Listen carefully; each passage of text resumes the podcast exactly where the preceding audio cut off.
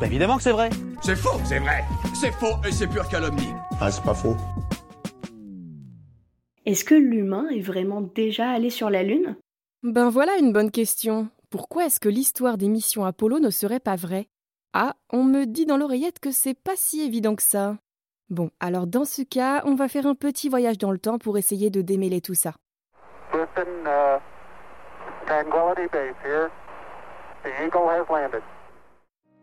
Peut-être les avez-vous entendus le jour J, ou peut-être ces mots provenant d'une radio grésillante vous ont touché des années après. Après de nombreux tests et préparations durant des années, les Américains l'ont fait. Pour la toute première fois, un engin spatial se pose sur la surface de la Lune, transportant trois personnes à bord. Buzz Aldrin, Michael Collins et Neil Armstrong, qui est connu pour avoir prononcé cette phrase que vous avez forcément déjà entendue.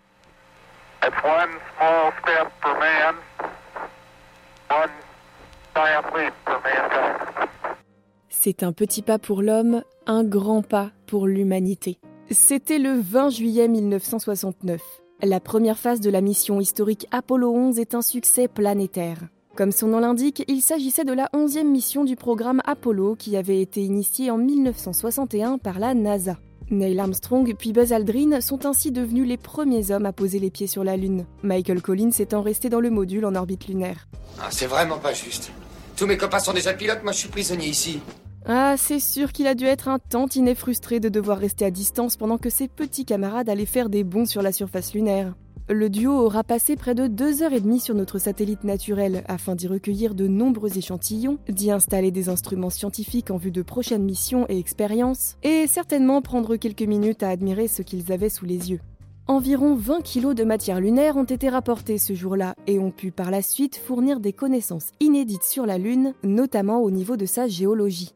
Bon, ceci étant dit, j'espère quand même que parmi ces 20 kilos, nos trois astronautes ont quand même gardé un petit bout de lune pour eux. C'est sympa comme déco dans un salon, non? Ah ouais, c'est mortel. Après un trajet retour vers notre planète qui aura duré deux jours et demi, les trois astronautes ont améri dans le Pacifique et ont été récupérés par le porte-avions USS Hornet. Et ainsi s'acheva dans un triomphe inoubliable la mission Apollo 11. Alors, c'est une belle histoire, n'est-ce pas? On ne s'imaginerait pas qu'elle pourrait être entachée par des rumeurs ou quelques suppositions qui, à première écoute, semblent bien farfelues. Et pourtant, des histoires, il y en a eu. Certaines personnes ont commencé à émettre de sérieux doutes quant à la véracité de cet événement. Car en effet, il ne faut pas oublier qu'à cette époque, nous sommes en pleine guerre froide, une époque durant laquelle les États-Unis et l'Union soviétique se livrent à une course à l'espace. Il faut dire que du côté des soviétiques, on avait déjà envoyé un homme dans l'espace en 1961. Bah oui, ça ne vous dit rien? Bah non, bah non, y a pas, je vois pas. Et si je vous dis Yuri Gagarin par exemple? Eh oui, le premier humain à avoir été en orbite autour de la Terre. Bref, c'est en partie parce que la situation politique était plus que tendue à l'époque que de nombreuses personnes ont crié à la propagande, affirmant que les images de l'alunissage avaient été truquées et que tout ceci n'aurait été qu'une sombre mascarade. Alors en fin de compte, avons-nous bel et bien posé le pied sur la Lune le 20 juillet 1969, puis lors des alunissages suivants? Tout a commencé à cause d'un livre écrit et publié en 1976 par un certain Bill Kaysing, un ancien officier de la marine américaine. Un livre intitulé Nous ne sommes jamais allés sur la Lune, une escroquerie américaine à 30 milliards de dollars. Ouais, clairement, il ne mâchait pas ses mots, l'officier Kaysing. Quoi qu'il en soit, dans son livre, il affirme qu'il est bien plus probable que la NASA ait simplement simulé l'alunissage plutôt que de véritablement réussir à amener un équipage sur notre satellite. Mais pourtant, on a bien vu les images. Qu'on y ait assisté le jour J ou qu'on les ait visionnées des années après, ça ne change rien au fait que ces images existent bel et bien. Cependant, en 1980, la Flat Earth Society, une organisation qui soutient l'idée que la Terre est plate, vient accuser directement la NASA d'avoir produit une mise en scène de cet alunissage en partenariat avec Hollywood et Walt Disney. Rien que ça. Le film aurait été basé sur un scénario d'Arthur C. Clarke et réalisé par Stanley Kubrick, le réalisateur de Shining. Il paraîtrait d'ailleurs qu'il aurait dissimulé des indices à ce sujet dans le film, comme le pull Apollo que porte Danny dans l'une des scènes.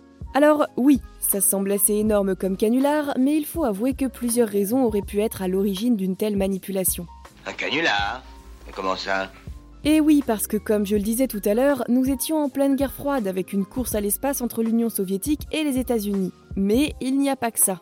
Certaines personnes affirmaient que la NASA avait truqué les images pour ne pas subir l'humiliation d'un échec et être sûre qu'elle allait obtenir des fonds. Car en effet, pour cette mission, la NASA avait obtenu 30 milliards de dollars.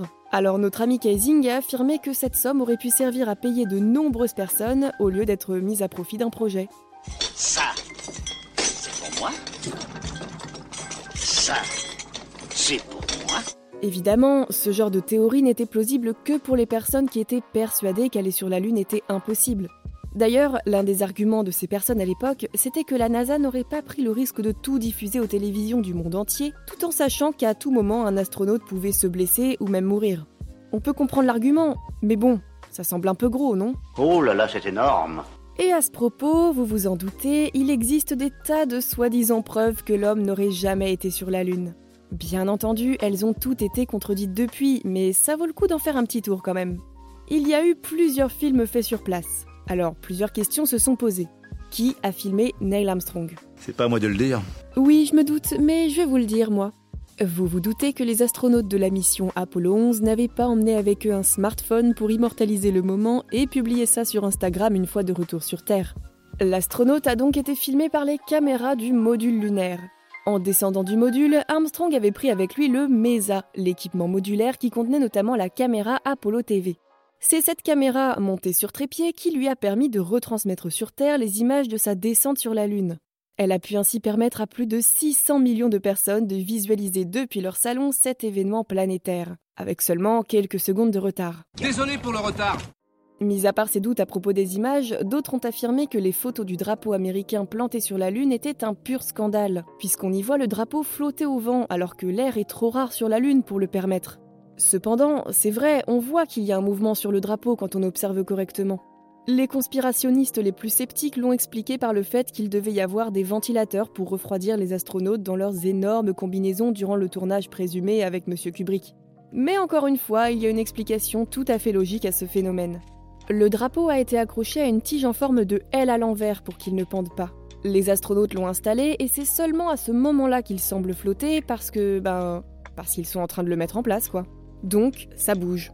Et aussi, le fait que le drapeau ait été rangé en boule dans un sac et en soit sorti tout froissé n'a sûrement pas aidé. Un pli de plus ou un pli de moins, qu'est-ce que c'est? Ben, ça fait que les gens se font des idées. J'y peux rien, moi. Allez, une petite dernière pour la route en plus de ça, certaines personnes ont remarqué la présence de lettres C apparemment totalement identiques sur un rocher et sur le sol sur des photos. Alors la théorie est très simple, et si ce C était la preuve que nous avons sous les yeux des accessoires de studio et qu'ils auraient été étiquetés de la sorte Ah ah Voilà une preuve C'est sérieux? Et en fait, non, absolument pas. Il s'agirait uniquement d'imperfections d'impression qui n'apparaissent d'ailleurs absolument pas dans le film original de l'appareil photo. Le C était très certainement juste un cheveu enroulé. Bon, c'est dommage qu'un cheveu se greffe à la partie, mais cela dit, on est quand même rassuré. Bon, des théories comme celle-ci, qui ont en plus été contredites, il y en a presque une quinzaine, alors je ne vais pas toutes vous les raconter parce que c'est long et qu'en plus ça n'apporte rien. C'est simplement faux et insultant au regard du travail de centaines de personnes qui se sont investies et s'investissent encore dans ces projets. C'est une insulte Un scandale D'ailleurs, récemment, Thomas Pesquet lui-même a poussé son coup de gueule sur Twitter. Il s'est indigné du nombre de théories du complot qui peuvent encore émerger aujourd'hui et il a écrit Mais pourquoi doit-on perdre un temps précieux avec ça une fois de plus? Bien sûr que oui, l'humain est allé sur la Lune pendant les missions Apollo et on va y retourner. Bien dit, monsieur Pesquet. Comme nos lecteurs le savent, le programme Artemis, initié en 2019, est en bonne route pour ramener des astronautes sur la Lune. Mais cette fois-ci, le projet est encore plus ambitieux pour deux raisons. Le but sera de se servir des missions lunaires pour préparer un vol habité vers Mars, et surtout, on pourra dire pour la première fois que la femme a posé le pied sur la Lune. Bon, et si vous n'êtes toujours pas convaincu, sachez qu'on peut voir le drapeau américain et le matériel laissé sur place grâce aux sondes spatiales. Et oui, parce qu'on a effectivement abandonné pas mal de choses sur la Lune, comme des sismomètres, des balles de golf ou les sacs contenant les excréments des astronautes. Quoi d'autre? Eh bien, on a quand même plus de 8000 photos à disposition qui documentent le voyage. Et il y a aussi l'expérience du laser qu'on peut faire de chez soi pour peu qu'on ait du matériel de compète. Un miroir a été posé sur la surface lunaire à l'époque et permet, en envoyant un faisceau laser dessus, de le voir à nouveau réfléchi vers nous. Dingue, non?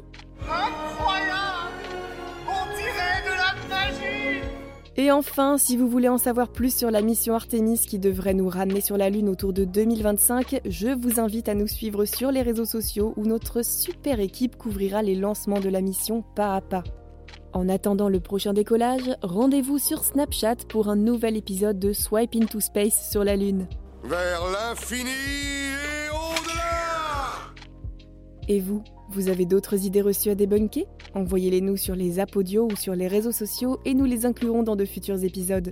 Pensez à vous abonner à Science ou Fiction et à nos autres podcasts pour ne plus manquer un seul épisode. Et n'hésitez pas à nous laisser un commentaire pour soutenir notre travail. À bientôt!